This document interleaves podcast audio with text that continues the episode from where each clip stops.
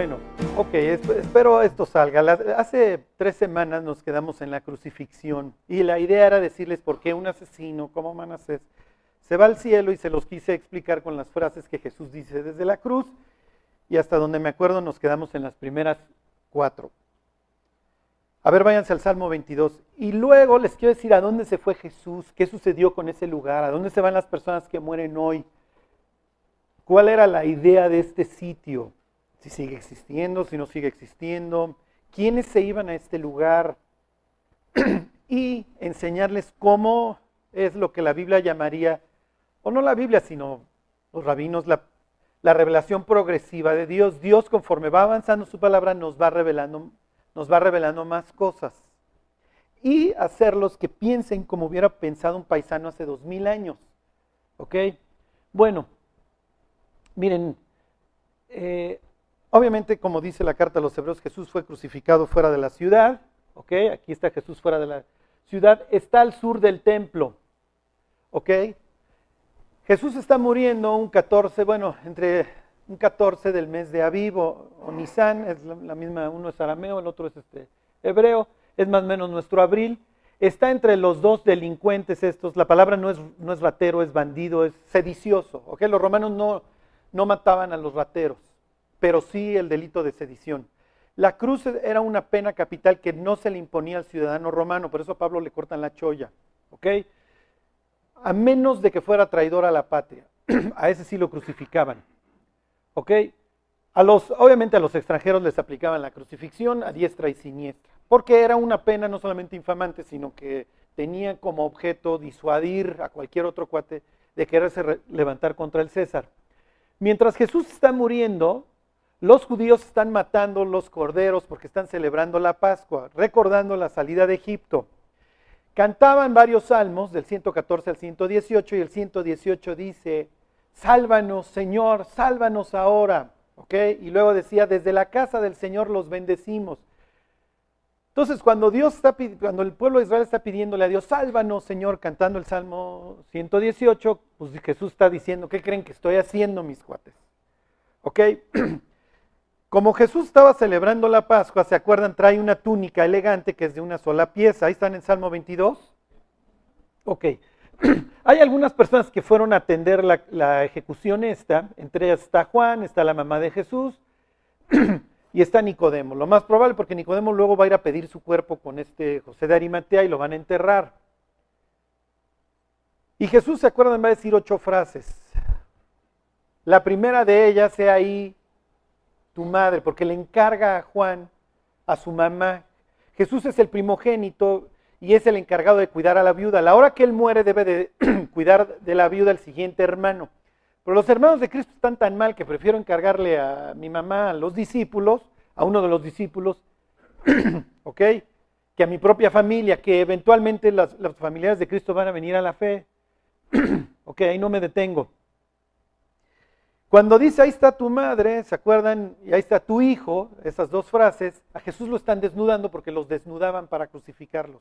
La idea era traer infamia al, al muerto. No tenían chones, ¿ok? No tenían taparrabos. Los encuadraban de cabo a rabo, ¿ok? Y entonces dice el Salmo 22, fíjense, versículo 18. Ahorita preguntaba Lilian, ¿cómo sé que la Biblia es la palabra de Dios? Bueno, fíjense, repartieron entre sí mis vestidos y sobre mi ropa echaron suertes. Y es natural que los soldados romanos, cuando le quitan la ropa a este judío, como es una sola pieza, no, es que me la repartan, sino que tienen que echar suerte para ver quién se la queda. Fíjense arribita en el versículo 16. Porque perros me han rodeado, me ha cercado cuadrilla de malignos, y luego horadaron mis manos y mis pies. Quiero decirles que cuando David escribe este salmo, la crucifixión todavía no existe, se le ocurrió a los persas años más tarde y luego la apropiaron los romanos. Fíjense el versículo 7, ahí mismo. Todos los que me ven me escarnecen, estiran la boca, ¿ok? Piensen en, ¿ok? Menean la cabeza diciendo, se encomendó a Jehová, libérele él, sálvele, puesto que en él se complacía, ¿ok? A ver, regresenme, regresenme a la imagen. Es lo que le están gritando los fariseos y los saduceos a Jesús. ¿Ok? A ver, pues confiabas en Dios, eres el Hijo de Dios, pues bájate. Es lo que le gritan tanto saduceos como fariseos y los propios delincuentes. Y acuérdense que la Biblia enseña a través de fotos, de imágenes, no imagen de sangoloteo, ¿ok? Sino te enseño una fotografía para que veas la cantidad de cosas que convergen en un mismo tiempo. Se está cumpliendo el Salmo 22, están insultando a Jesús, están sus manos atravesadas. Ahí tienes una foto del Salmo 22. Por si hubiera una duda que lo que Dios quiere decir aquí tiene que ver con el Salmo 22, Jesús lo cita. 22.1. Ahorita llegamos a esas palabras de Jesús. Dios mío, Dios mío, ¿por qué me has desamparado? Entonces todos los que conocen la Biblia, entre los fariseos, Jesús les está diciendo la cabeza del capítulo para que ellos entiendan que todo está implicado. ¿Se acuerdan? Así se, se citaba en la Biblia. Te digo el primer versículo para que entiendas todo el capítulo. Ok, ¿cómo arreglamos el mundo? Y tienes las tres teorías de cómo arreglar el mundo según los israelitas, gritándole a Jesús, si eres el Hijo de Dios, cambia nuestras circunstancias. Tienes a los fariseos, los que están ahí insultándolo. Los fariseos creían que Israel se tenía que portar bien para que viniera el Mesías y les quitara la bota romana. Estaban lejos de la verdad, no, tenían razón. A ver muchachos, pórtense bien. Pero supórtense bien de generar una hipocresía terrible en donde vamos a dar una imagen exterior de que nos portamos bien, pero nuestro corazón está podrido. Funcionó la forma en la que los fariseos veían arreglar el mundo, no funcionó de nada, se volvieron hipócritas. Tienes a los saduceos que son de, véndete al mundo, púdrete con el mundo y llévala leve. Es como abrir un hoyo, ¿sí me explico? Eso sería más bien, ¿cómo, ¿quiénes serían hoy los saduceos modernos? Pues ya dedícate al mundo, púdrete con el mundo, chupa y luego ojalá Dios nos libre. ¿Sí me explico? Así son los saduceos, se vendieron a Roma, pero eran los líderes religiosos. ¿En manos de quién está la humanidad? ¿Se? Los saduceos no creían en la vida eterna. Entonces, si no crees que hay una vida eterna, entonces ¿en qué crees? Y esos eran los líderes. Estamos hechos, ¿ok? Fíjense los religiosos del mundo. Es que hay mucho huracán, vamos a volvernos verdes. O sea, el movimiento ecológico es el que va a reunir a toda la humanidad. Esto es ridículo. Esto es ridículo. Y finalmente, los celotes, ahí están. Los celotes era el Che Guevara, por las armas, la revolución, ahí tienen hoy a los de, Barcelona. La respuesta para nuestra vida es un movimiento social. ¿Ok? Eso pensaban los, los celotes. Y entonces los celotes eran los guerrilleros de la época y andaban matando tanto saduceos como romanos. ¿Funcionó? No funcionó de nada. Y Jesús diciendo, la única respuesta para ustedes está sucediendo en este instante. Estoy dando mi vida por ustedes porque lo que ha destruido la vida del hombre es que... Pues sí. ¿De qué se lamenta el hombre viviente? es el hombre de su pecado. El pecado es lo que ha destruido la vida de la humanidad. Pero ¿a quién le gusta hablar del tema? Ok, esas dos frases ya las habíamos visto. Jesús hace una frase, lo más probable es que es la primera, cuando lo alzan, que para el, romano, el gentil que está checando la ejecución, ha de haber sido bastante extraño que lo primero que dice Jesús es, perdónalos, perdónalos, no tienen la más remota idea de lo que están haciendo estos tipos. Y luego Pablo lo aclara en la carta a los Corintios, si hubieran sabido que están crucificando al Señor de Gloria, nunca lo hubieran hecho.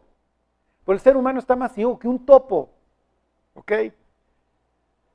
Número cuatro, las siguientes palabras se las va a decir a uno de estos dos. Aquí está la humanidad representada. Los dos están moribundos, los dos están condenados. Los dos están peleándose con Dios, pero cuando uno ya la ve muy difícil, se arrepiente y le dice, acuérdate de mí cuando estés en tu reino. Aquí tienen un celote que cree en la vida eterna, ¿ok? Porque cree que hay un reino venidero, ¿ok? Entonces tal vez algo escuchó de chiquito, vayan ustedes a saber de dónde saca que hay un reino futuro, pero este cuate lo cree y en ese instante se arrepiente y Jesús le dice, hoy vas a estar conmigo en el paraíso. Y luego vienen cuatro frases bastante tétricas. Dos se las dirige a Dios y otras simple y sencillamente las dice Jesús. ¿Ok? Va a decir Jesús a continuación, número cinco, tengo. Bueno, esa sería la número 6. La número 5 ya la acabamos de leer. Dios mío, Dios mío, ¿por qué me has desamparado? Jesús dice que Él hace lo que le agrada al Padre y que su Padre nunca lo ha dejado. Y ahora le grita a Dios, a su Padre, ¿por qué le da la espalda? ¿Por qué le da la espalda? Si ustedes entienden los siguientes dos versículos que vamos a leer, ustedes entienden toda la Biblia. A ver, váyanse a 2 de Corintios, capítulo 5, versículo 21. Apréndanselo, porque este es el Evangelio en una frase van a poder entender la cruz y van a poder entender todo lo que Dios quiso hacer. ¿Le está dando la espalda a Dios a su hijo? Sí. Salte, por favor, Genaro. Deja de confundir a las personas. No, te puedes quedarte, te urge quedarte, Genaro. No, es broma, es broma. Ok. Segunda de Corintios 5, 21. Ahí está. Al que no conoció pecado, por nosotros lo hizo pecado. Toda la putrefacción humana se depositó en este instante en Jesús. ¿Para qué? Para que nosotros fuésemos hechos justos, justicia. Entonces toda la putrefacción cayó en Cristo y toda la justicia cayó en nosotros. Si tú conoces a Jesús, si tú te has arrepentido, el día que te mueras vas a llegar al cielo. Y si te pregunta Dios que por qué estás en el cielo, que qué haces ahí, te va a dar un tip. ¿Ok? Y le dices, porque soy justo. Y entonces toda la corte celestial se va a pitorrear de la risa. ¿Ok? Y cuando te diga Dios, ¿de dónde sacas que eres justo? Le dices, yo iba con Charlie G36 satélite. Soy un teólogo, Señor.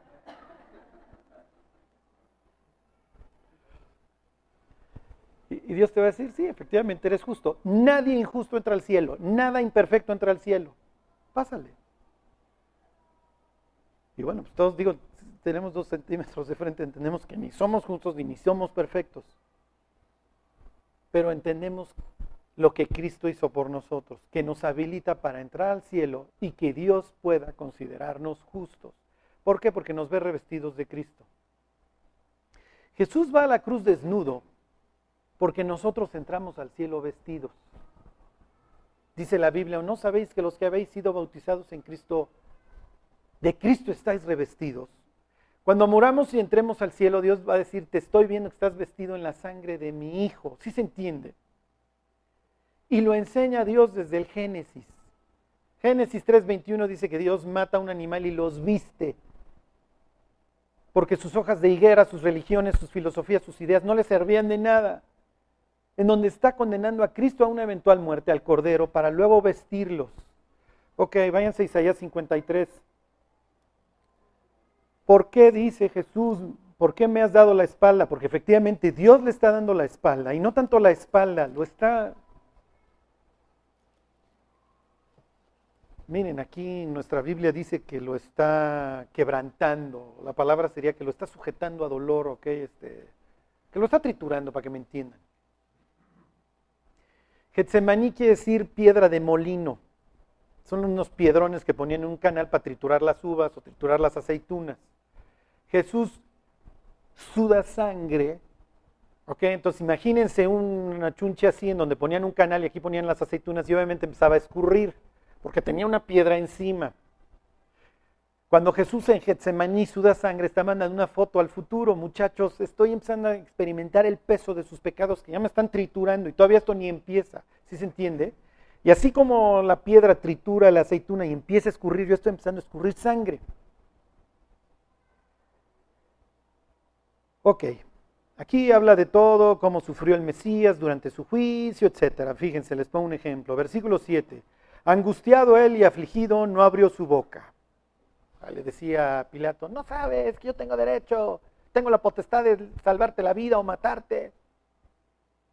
Y Jesús no le contestaba y Pilato se quedaba de a ocho porque decía, ¿por qué este cuate no me responde? Es el único tipo que no me pide por su vida. Al contrario, Jesús le dice, Pilato, te están usando, mi cuate, ninguna potestad tendrías si no te fuese dada de arriba, mi cuate. Te están usando, Pilato, te están usando. Cuando lo juzgan antes los saduceos, bueno, el Sanedrín formado de fariseos y saduceos, defiéndete.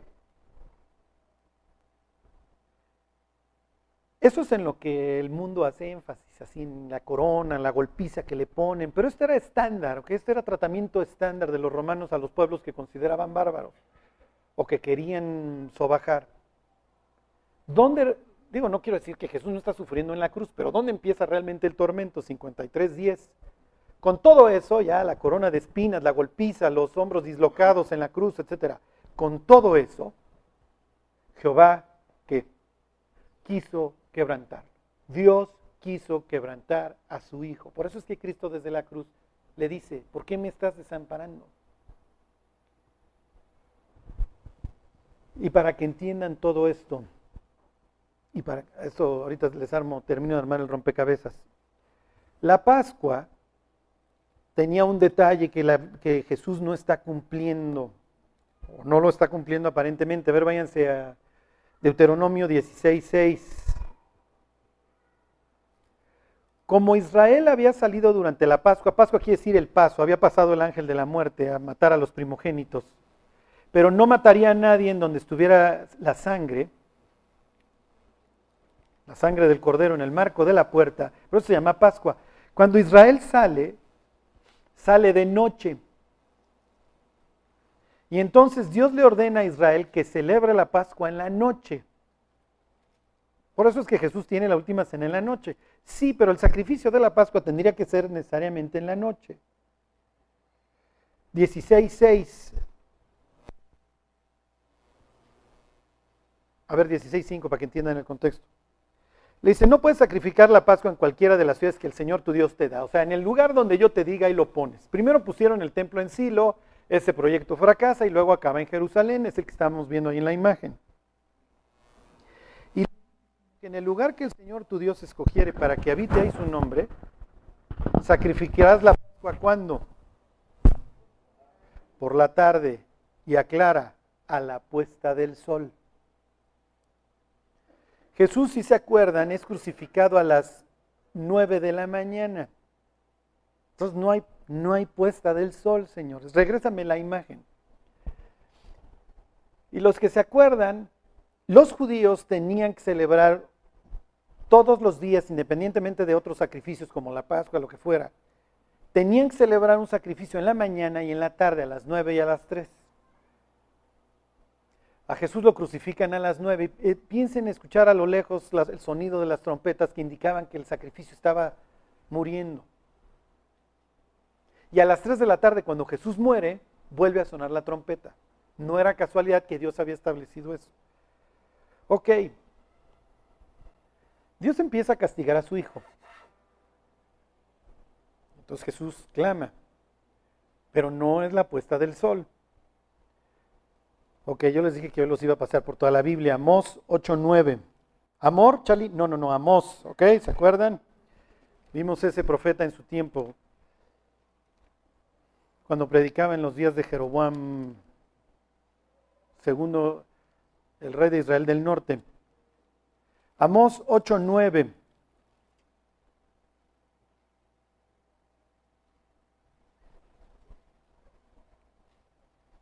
Y esto cumple un doble propósito. Bueno, más bien triple. Ahí están. Acontecerá en aquel día, dice el Señor, que haré que se ponga el sol cuando? A mediodía o sea que Jesús grita estas palabras, Dios mío, Dios mío, ¿por qué me has desamparado a las doce? Es lo que aclaran los evangelios, que vienen las tinieblas. Y hagan de cuenta que Dios está cerrando el telón y está diciendo esto no lo va a ver nadie, voy a traer tinieblas a la mitad del día y voy a castigar a mi hijo. Obviamente se cumple este, Deuteronomio 16.6 que ordenaba que la Pascua se sacrificara a la caída de la tarde. Ok, ya se puso el sol. Obviamente estoy trayendo las tinieblas para cerrar el telón y número tres, para que el mundo entendiera que Jesús está pagando el infierno y el infierno es un sitio espantoso, es un sitio de oscuridad. Y cuando la Biblia habla de las tinieblas, ok, sí, está diciendo que no hay luz, pero es precisamente a lo que se refiere. Se, se, refiere a la exclusión de la luz. Sí se entiende, ya no hay proyecto, ya no hay propósito, ya no hay nada que ver. ¿Ok? Ahí vamos en el 6. No, perdón, en el 5. Dios mío, Dios mío, ¿por qué me has desamparado? Y luego Jesús hace referencia a tengo sed. El infierno es un sitio, y así lo describe Jesús, en donde hay, donde hay sed. ¿Por qué? Porque es la ausencia de todo. La Biblia decía que al Mesías le iban a dar vinagre, lo decía el Salmo 69 en su sed, y en mi sed me dieron a beber vinagre. Y es precisamente lo que sucede en ese instante, dice, para que se cumpliese la escritura, Jesús dijo, tengo sed, y le acercaron vinagre. Pero realmente Jesús está diciendo, estoy experimentando la ausencia de todo, estoy en tinieblas, estoy en dolor y tengo sed. Pasarán las horas en donde Jesús está experimentando todo este tormento, el infierno por la humanidad a la que Él quiso amar. Porque el mensaje es, te amo tanto que no quiero que ni aun tu pecado te separe de mí. No importa qué tan bajo hayas caído, no importa lo que has hecho, yo voy a dar mi vida por ti porque quiero que compartas la eternidad conmigo. Y un ser perfecto que no tolera el pecado estuvo dispuesto a ser tratado como el peor. Y luego dice Jesús, imagínense lo que vio, que sus penúltimas palabras son, en tus manos encomiendo mi espíritu. Haz lo que quieras. Ya, ¿sí, ¿sí se entiende? Esto fue tan brutal que estoy, nada más, lo único que me queda confiar es en ti. Y sus últimas palabras, está pagado. Consumatum est es el latín, telestai es en griego. Está pagado. El precio por los pecados de la humanidad está pagado y la entrada al cielo está abierta. Cuando Jesús dice consumatum est, realmente lo que le está diciendo a la humanidad es, si quieres ir al cielo está Está pagada tu deuda, ¿eh? puedes entrar. Si no quieres ir al cielo, es porque no quieres. Es porque no te quieres arrepentir, es porque te gusta pecar. Y ese es el gran milagro del que habla la Biblia, que Dios pagó el infierno por nosotros. Hay una frase de Sócrates que dice, entiendo que la divinidad pueda perdonar la iniquidad, pero no veo cómo. Lo cual sí te indica que le giraba la piedra al Señor, porque sí es cierto, ¿cómo perdonó la humanidad? Sin ser injusto. Porque un juez justo tiene que condenar al homicida a pagar una pena. Ok, Jesús muere. Los crucificados se tardaban dos, tres días en morir. ¿Ok?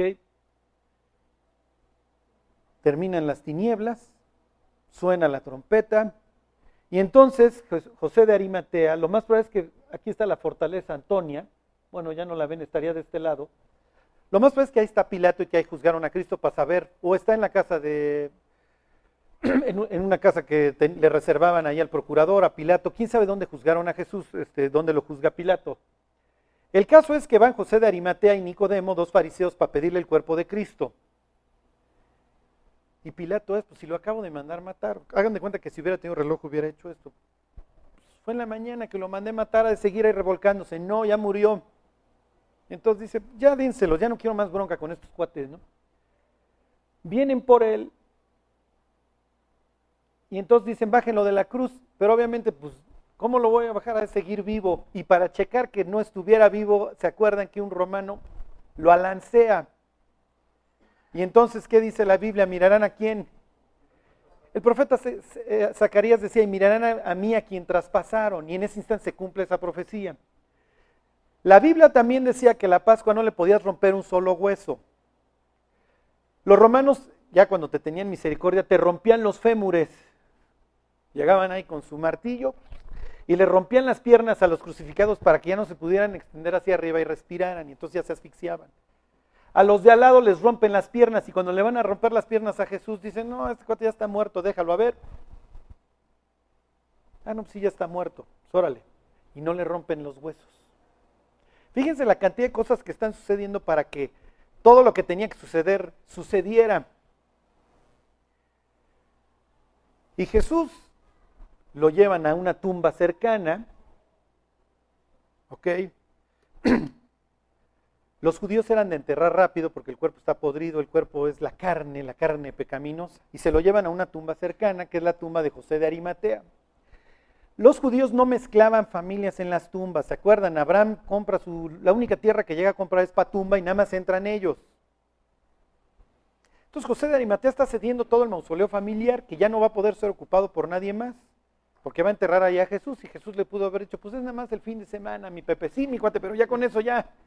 Claro, José de Arimatea no le está pasando por acá que la tumba va a estar vacía en dos, dos días, ¿ok? Y decía Isaías 53, y se dispuso con los impíos su sepultura, mas con los ricos fue en su muerte, porque va a acabar en un gran mausoleo ahí de don José de Arimatea. ¿Y a dónde se va Jesús? Al Seol. Ahora sí dice Genaro con todo. Dice, ahora sí muchachos, ahí les voy, ¿eh? Al Seol. Ok, váyanse. A ver, vamos a ver unos salmos. Váyanse al Salmo 6.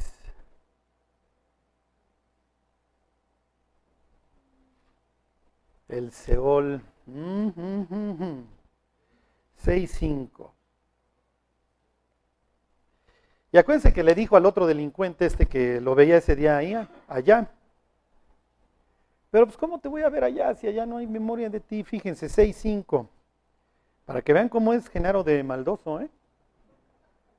6.5. Porque en la muerte no hay memoria de ti, en el Seol, ¿quién te alabará? En el Seol no alaban a Dios. La Biblia le llama la tierra del olvido. Fíjense cómo es maldoso Genaro. Brínquense al 9. 9.17. ¿A dónde mandaste a Cristo? ¿No? ¿Estás grueso, Genaro?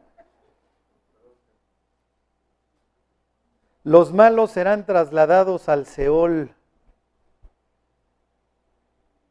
Mm, todas las gentes que se olvidan de Dios. Oigan, el delincuente este que se acaba de convertir ya lo mandó al Seol también, Genaro. ¿Quiénes se van al Seol? Todos. En ese entonces todos, dice Genaro. ¿Alguien está de acuerdo con él? Sálganse todos, ok. Los malos serán trasladados al Seol. Uy. A ver, ¿de dónde sacas, Genaro, que Jesús se fue al Seol?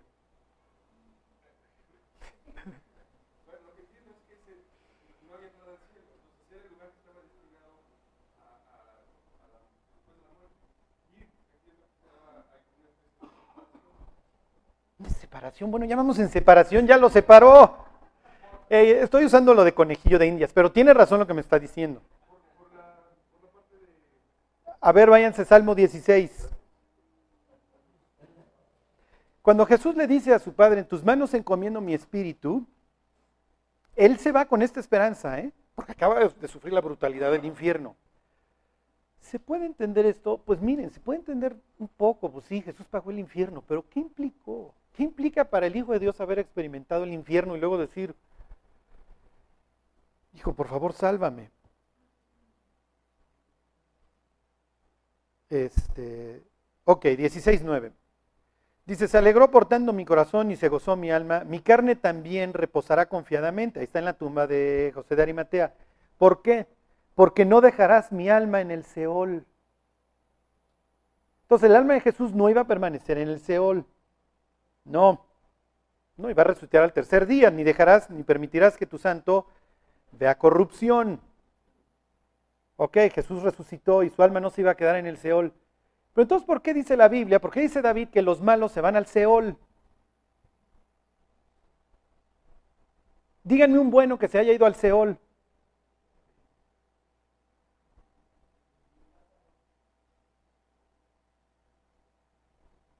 ¿Pero que eran malos o qué? Les voy a ser muy honestos. La Biblia habla de personas justas yéndose al Seol solo en casos extremos de dolor. Nada más. Jacob, cuando le traen las ropas ensangrentadas de José, voy a descender enlutado con lágrimas al Seol. Job, quisiera yo ya irme al Seol, por lo menos ahí el siervo ya no escucha las palabras y los gritos de su patrón. Acabamos de ver a uno, el rey Ezequías. y los salmistas, y algunos salmistas nada más, y siempre es en un estado de dolor. Ezequías porque se va a morir y no se quiere morir, Job porque se lo está llevando el tren, Jacob porque está enlutado, o los salmistas porque están en desesperación. Pero fíjense, váyanse al Salmo 86. ¿Por qué dices eso, David? ¿De dónde sacas esto? y pónganse sus lentes de cristianos. 86.13. Interpreten la Biblia como la interpretaríamos nosotros los cristianos. Quiero decirles que hay, unos redactores, que es que de la mejor Biblia, que muchas veces le ponen al Seol, según el contexto, la palabra infierno, y no dice infierno. Por ejemplo, en el Salmo que leímos este de que los malos son trasladados al Seol, le pusieron infierno. Cuando la Biblia nunca dice ahí la palabra infierno, dice Seol.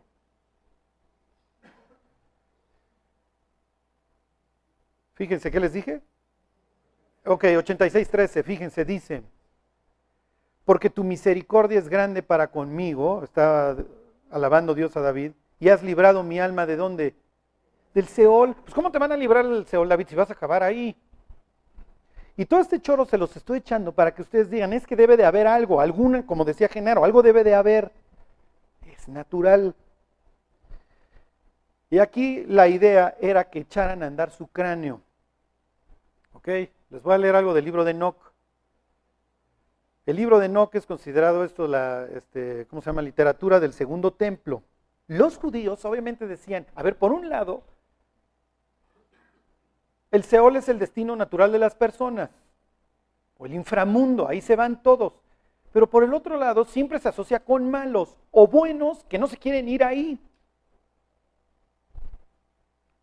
Ezequías le dice, Dios, por favor no me mandes al Seol, ahí no hay memoria de ti, bla, bla, bla. Y entonces, ¿qué le contesta a Dios? Te doy 15 años más de vida. Y entonces uno le diría, ¿ya no te fuiste al Seol? Y él diría, no, ya no me fui al Seol. Entonces, ¿a dónde te fuiste? ¿Sí se entiende?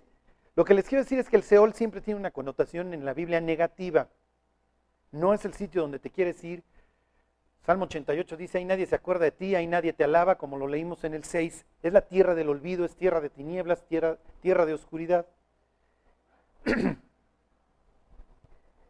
se va Job al infra, perdón, Enoch al inframundo. Se los voy a leer. Y le dice, le dice Enoch, dice Enoch, había ahí cuatro pozos profundos, anchos y muy lisos. Y dije, ¿Qué lisos son estos huecos y qué profundos y oscuros se ven? Está hablando con un ángel. Y le contesta el ángel, están hechos para tal cosa hasta el día en que sean juzgados, hasta el momento del gran juicio, que se les hará en el último día. Eso lo entendemos nosotros igual en el Apocalipsis. Y entonces dice Job, pregunté observando todos los pozos, ¿por qué están separados unos de otros? Y le contesta el ángel, estos tres han sido hechos para que los espíritus de los muertos puedan estar separados Así, una división ha sido hecha para los espíritus de los justos, en la cual brota una fuente de agua viva, o sea, el Seol tiene agua. Y hay otros pasajes que te hacen entender que hay como una especie de cielo. Al grado que Jesús le dice al cuate este, ¿dónde vas a estar hoy conmigo? En el paraíso. Quería que ustedes entendieran este, concepto del Antiguo Testamento. A ver, David, David le agradece a Dios que no se fue al Seol. Entonces, ¿a dónde te fuiste, David?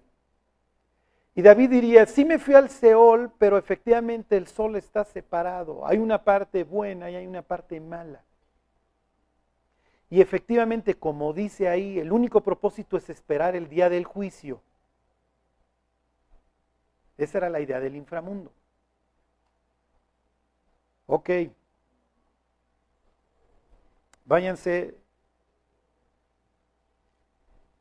Bueno, eso se los voy a tener que leer luego.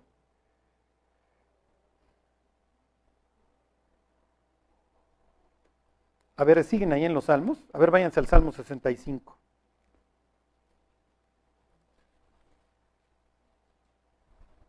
...63... La Biblia presenta al Seol como un sitio debajo de esta tierra. 63.9, perdón.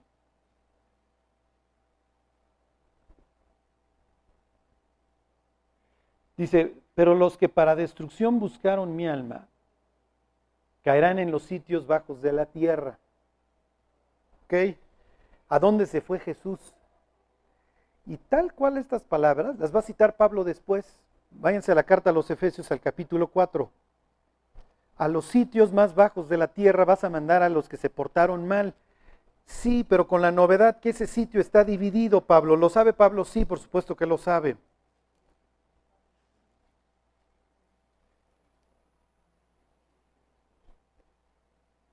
4.8.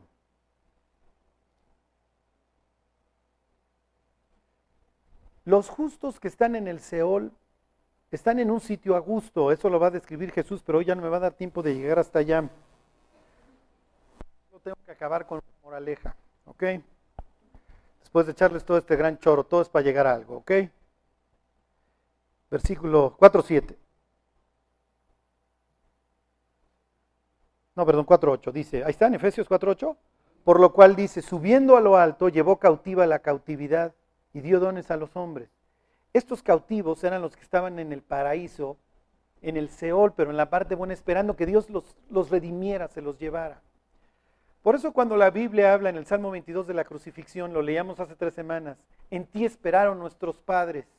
Ahí estaba Manasés, ahí estaba David, ahí estaba Abraham. Bueno, ya estoy aquí, pero pues este no es mi destino final, este es un sitio en donde yo espero que venga Dios por mí, que me redima, que me rescate. Como dice David, que me libre de las profundidades del Seol. Y luego dice, versículo 9, y eso de que subió, ¿qué es? Sino que también, ¿a dónde? Había descendido primero a las partes más bajas de la tierra, justo lo que acabamos de leer en el Salmo 63. Ok, efectivamente Jesús se va confiando que, Dios lo va a resucitar al tercer día y que su alma no, su cuerpo no verá corrupción y que no va a dejar su alma en el Seol. ¿Y a dónde se fue?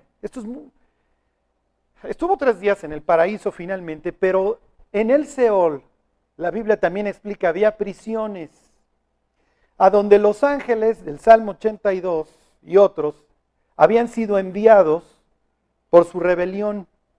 El propósito de estos ángeles es que la salvación nunca tuviera lugar, que el Mesías nunca naciera. Y lo intentaron hacer contaminando las personas, ¿se acuerdan? Teniendo hijos con las mujeres. Charlie, ¿fumas mota? No, no fumo mota. Es que lo que me estás diciendo es una sandez, que los ángeles vinieron al mundo, se acostaron con las mujeres, y entonces había los gigantes y todos estos caídos para que no viniera el Mesías. Sí, porque cuando el hombre cae, ¿se acuerdan que le dice Dios al diablo, voy a poner enemistad entre tu semilla y la semilla de la mujer? Vivimos en una batalla entre dos simientes, entre dos semillas. La de los ángeles caídos con el diablo y la de Dios, el eventual nacimiento del Mesías. Charlie ya acabó la guerra. No, vivimos en ella. Vives, esta es la primera moraleja, vives en un mundo en guerra. Por eso la vida del cristiano no es fácil, porque todo va a estar en tu contra. Los ángeles que hoy gobiernan este planeta, les importa un bledo Dios y obviamente eres el enemigo, porque tú eres el embajador, tú no eres de aquí. Cada alma que tú salvas, bueno, que, te, le, enseñas la salvación en Cristo, es una especie de, ¿cómo les diré?, de, alma perdida que cobra vida y se vuelve también un chismoso. ¿Por qué, ¿Por qué, el mundo es como es? ¿Por qué las guerras pensamos que son casuales? No es cierto, hay todo un diseño para el exterminio de la humanidad, para acabar en un gobierno mundial, en una sola religión adorando al diablo. ok, váyanse a 1 de Pedro 3.19. Esto es muy extraño, sí. Pero preferimos creer en las idioteces de Maussan, ¿sí me explicó? Que es, da palos de ciego porque a veces le atina a cosas, claro, no sabe, no tiene la más remota idea.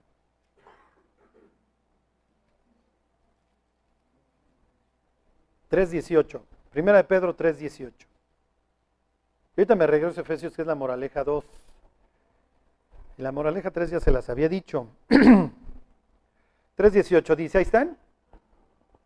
Hoy leímos un chorro de versículos, Charlie, ya estoy agotado.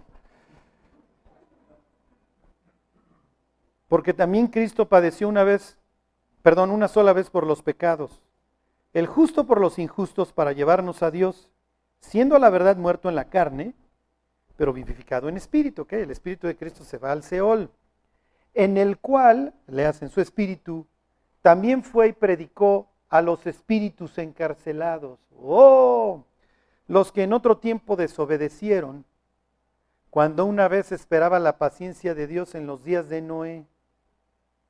Entonces, estos ángeles de Génesis 6 que se meten con las chavas con el propósito de que el Mesías nunca nazca, son encerrados.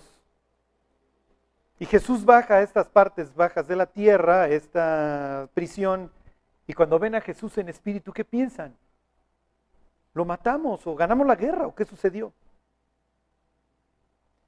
Y Jesús les dice el Evangelio. Acabo de pagar por la humanidad. Su proyecto fracasó. Fracasó el proyecto. A ver, váyanse a Segunda de Pedro, para que no me vean con cara de que Charlie fuman mota, eso no dice.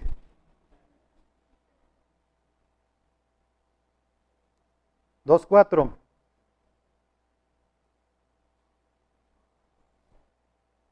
Porque si Dios no perdonó a los ángeles que pecaron, sino que arrojándolos al infierno los entregó a prisiones de oscuridad para ser reservados al juicio.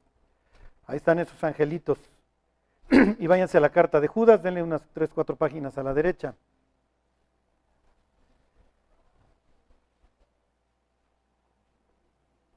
Y fíjense qué bueno es el, griego y el español que tienen sus femenino y masculino. Esto en el inglés no se presta.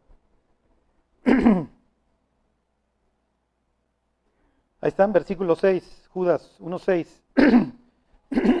Dice, y a los ángeles que no guardaron su dignidad, sino que abandonaron su propia morada o el proyecto que Dios les había asignado, los ha guardado bajo oscuridad en prisiones eternas para el juicio del gran día. Como Sodoma y Gomorra y las ciudades vecinas. ¿Ok? ¿Hasta aquí van siguiendo? Entonces, está equiparando a los ángeles con, y dice, al igual que Sodoma y Gomorra y las ciudades vecinas, las cuales de la misma manera que aquellos, ¿quiénes son aquellos? Los ángeles que pecaron, los de arribita, los dos están en masculino, los ángeles y aquellos. De la misma manera que aquellos, habiendo que fornicado e, e ido en pos de vicios contra naturaleza. Estos angelitos fueron castigados por andar fornicando con las chavas, son castigados, son enviados a este sitio y durante esos tres días Jesús va y les dice su, su proyecto fracasó. Regresense a Efesios y ahí termino. Jesús agarra lo que Enoch llamaría pozos o lo que él mismo llamaría el seno de Abraham o la parte donde la parte buena del Seol y toma todos los que lo estaban esperando y se los lleva al cielo. Ahí están, 4.9. Y eso de que subió al, eso de que subió, ahí está en Efesios 4.9. Y eso de que subió, ¿qué es? Sino que también había descendido primero a las partes bajas de la tierra. El que descendió es el mismo que también subió por encima de todos los cielos para llenarlo todo.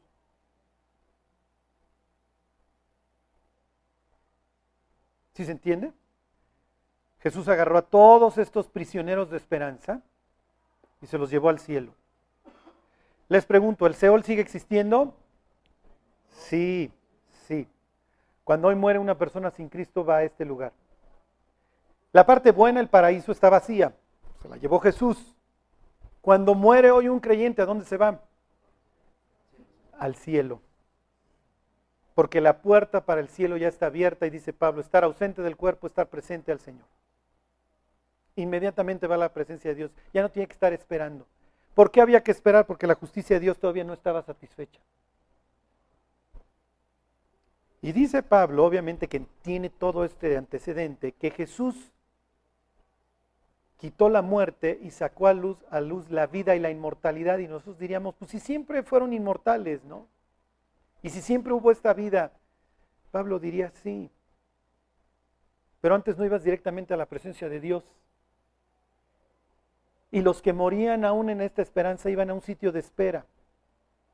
Por eso es que Dios sacó a luz la vida y la inmortalidad por el Evangelio, dice Pablo, según el propósito suyo.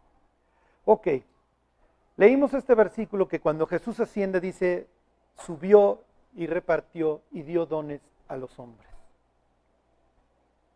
Cada uno de los que reciben a Cristo han recibido dones. ¿Para qué? Para la construcción de la iglesia.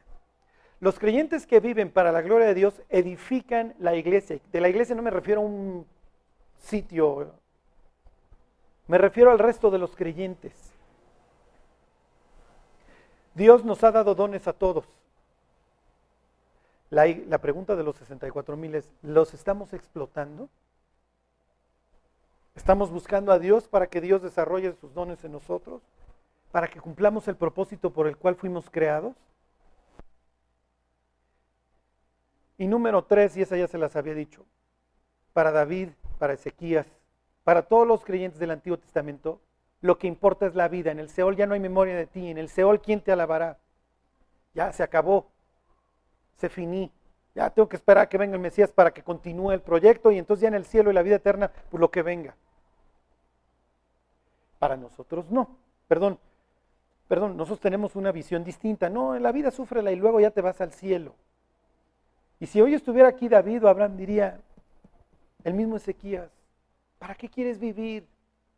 Lo que importa es lo que haces hoy, lo que importa es lo que estás viviendo hoy. La muerte es el fin de esta vida y el inicio de la eterna. Lo que estás haciendo hoy está afectando tu eternidad. Hoy es lo que importa.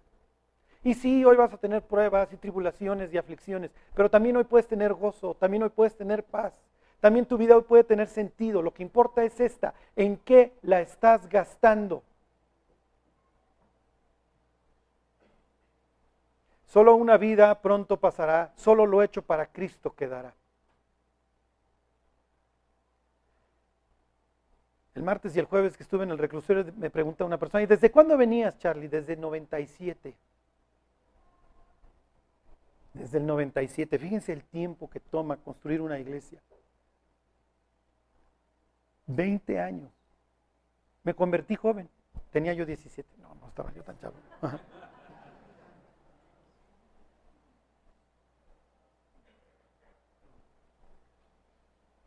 Jóvenes, no vayan a pensar que cuando sea grande entonces ya me convierto, porque entonces ya pasó la fiesta, ya pasó lo bueno.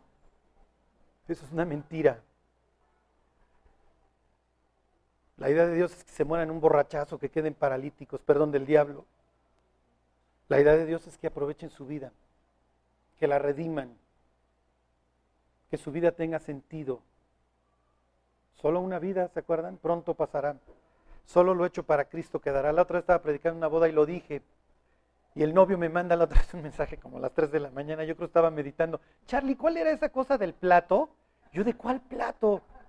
Porque les contaba que había un chavo que de chico veía que en un plato en su cocina tenía eso escrito. Solo una vida pronto pasará solo lo hecho para Cristo quedará. Yo decía, pues, si no me quedé a la comida. No, no, no, la del plato. Pues, ¿Cuál plato? Es que todos me preguntan por la frasecita. Pues pregúntale al Che, mi cuate, porque no sé de qué me estás hablando. Hasta que, no, una de que solo Cristo o algo así.